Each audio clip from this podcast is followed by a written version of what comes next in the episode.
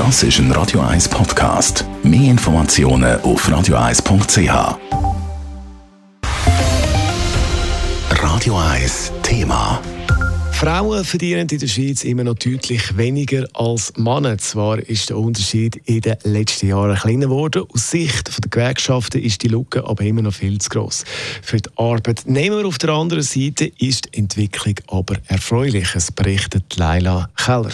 Im Jahr 2020 haben die Frauen in der Schweiz laut den neuesten Zahlen vom Bund durchschnittlich immer noch 18 Prozent weniger verdient als Männer. Der Unterschied ist teilweise aufs Bildungsniveau oder auch die Anzahl Dienstjahre zurückzuführen. Trotzdem sagt die Lohnlücke immer noch klar viel zu gross, sagt Katharina Prelitsch-Huber, Präsidentin der Gewerkschaft VPOD. Ja, mich erschüttert es einfach, dass man über 40 Jahre nach der Einführung von gleicher Lohn für gleiche Arbeit oder sogar gleicher Lohn für gleichwertige Arbeit immer noch fast 20 Prozent Unterschied haben. Das heißt einfach, dass trotz allem die Freiwilligkeit bei vielen bis jetzt nicht, nicht funktioniert und Gleichstellung nicht umgesetzt worden ist. Der Schweizerische Arbeitgeberverband sieht das etwas anders. Der Kommunikationschef Andi Müller sieht eine sehr positive Entwicklung, was den Lohnunterschied zwischen den Geschlechtern angeht. Er stützt sich dabei aber nicht auf die Zahlen vom Bund, sondern auf die neu eingeführte betriebliche Lohngleichheitsanalyse.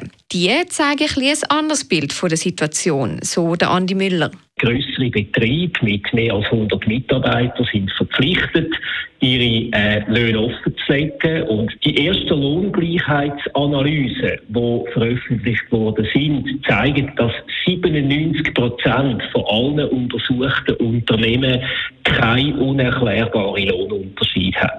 In der Statistik vom Bund werden aber alle Unternehmen berücksichtigt und nicht nur Unternehmen mit mehr als 100 Mitarbeitenden. Darum sind aus Sicht vom Bund fast die Hälfte der Lohnunterschied nicht erklärbar. Darum kann Katharina Prelitsch vom VPOD definitiv nicht von einer erfreulichen Entwicklung reden.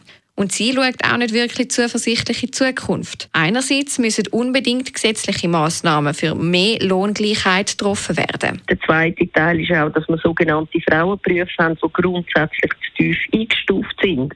Also dass beispielsweise jemand nach einer Lehre bei Kinderbetreuung deutlich weniger verdient als jemand, der eine Lehre gemacht hat in einem handwerklichen Beruf. Laut Andi Müller vom Arbeitgeberverband sei es aber nicht nur an den Gesetzgeber um etwas ändern. Möglichkeiten dazu gäbe es zum Beispiel bei der Berufswahl. Wir brauchen beispielsweise sehr viel mehr Ingenieurinnen in dem Land. Das sind äh, Jobs, die sehr gut bezahlt sind. Ich denke mir, das fängt schon in der Schule an. Es braucht schon dort Aufklärung, in welchen Berufsgruppen, dass man eben auch gute Verdienste in Zukunft kann erzielen kann. Ob das dann aber hilft, um die Lohnlücke zwischen Mann und Frau auch schliessen wird sich zeigen. Leila Keller, Radio 1. Radio 1 Thema. Jederzeit zum Nachlesen als Podcast auf radio1.ch.